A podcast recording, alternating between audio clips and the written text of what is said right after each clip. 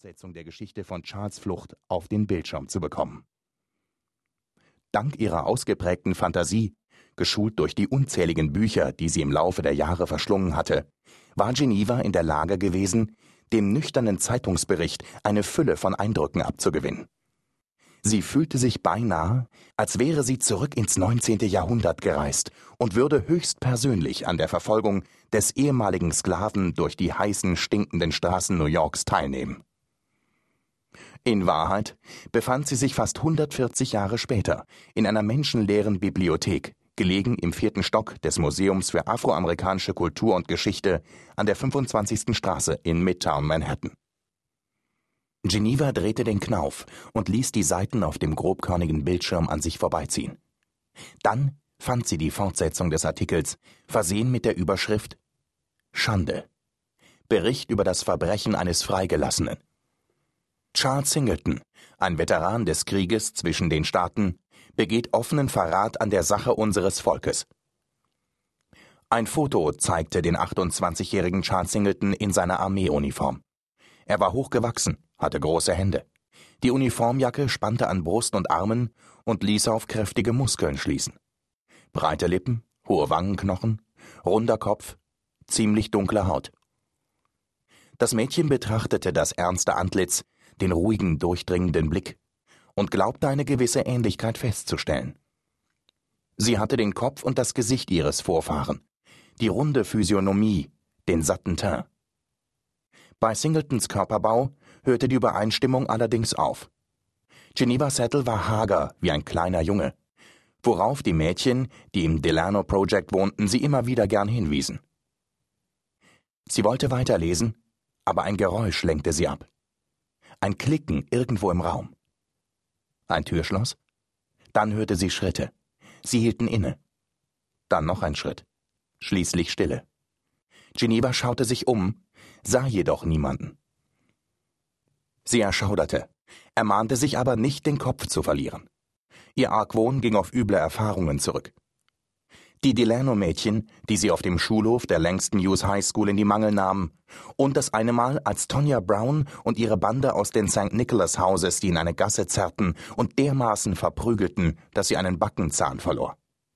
Jungen grapschten, Jungen lästerten, Jungen demütigten. Aber die Mädchen ließen dich bluten. Auf den Boden mit ihr! Gebt's ihr! Zeigt's dem Miststück! Wieder Schritte. Wieder blieben sie stehen. Stille. Die Atmosphäre hier war nicht unbedingt vertrauenerweckend. Gedämpftes Licht, schale Luft, absolute Ruhe. Und es hielt sich sonst niemand hier auf, nicht um Viertel nach acht an einem Dienstagmorgen. Das Museum war noch geschlossen. Die Touristen schliefen um diese Zeit oder saßen gerade beim Frühstück.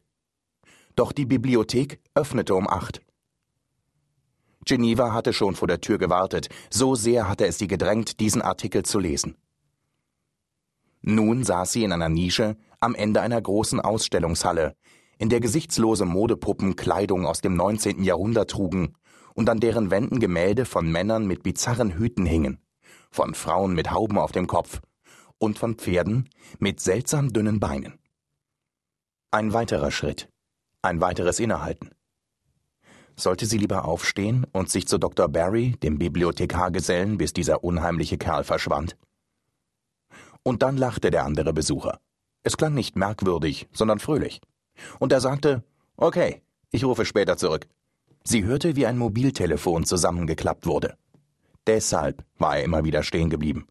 Er hatte einfach nur der Person am anderen Ende der Leitung zugehört. Ich hab dir doch gleich gesagt, es besteht kein Grund zur Sorge, Mädchen. Leute, die lachen und beim Telefonieren freundliche Sachen sagen, sind nicht gefährlich. Er ist langsam gegangen, weil jemand, der redet, nun mal eben langsam geht. Obwohl es genau genommen ziemlich rücksichtslos ist, in einer Bibliothek zu telefonieren. Geneva wandte sich wieder dem Bildschirm des Lesegeräts zu. Hast du es geschafft zu entkommen, Charles? dachte sie. Mann, ich drückte die Daumen. Doch er kam wieder auf die Beine und setzte die feige Flucht fort, anstatt sich wie ein mutiger Mann für seine Tat zu verantworten. So viel zum Thema objektive Berichterstattung, dachte sie verärgert. Eine Weile gelang es ihm noch, sich den Verfolgern zu entziehen, doch die Flucht war nicht von langer Dauer.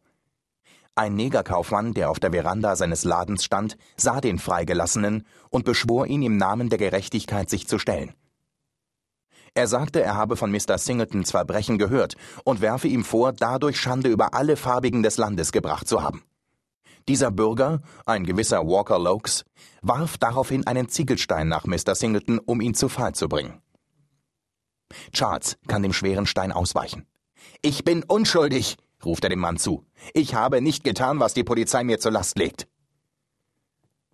Genevas Vorstellungskraft hatte erneut dafür gesorgt, dass sie völlig in der Geschichte aufging. Aber Lokes ignoriert die Behauptung des Freigelassenen, läuft auf die Straße und ruft den Polizisten zu, der Gesuchte sei zum Hafen unterwegs.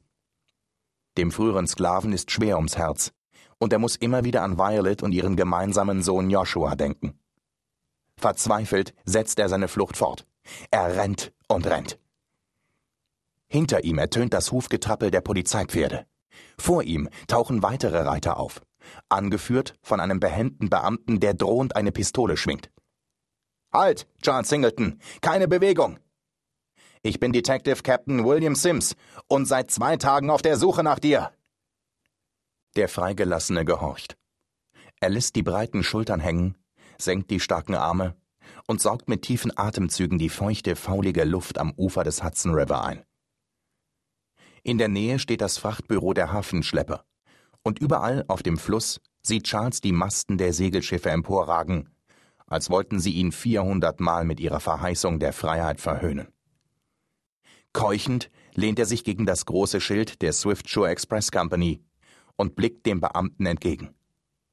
Die Hufschläge des Pferdes hallen laut von den Pflastersteinen wieder.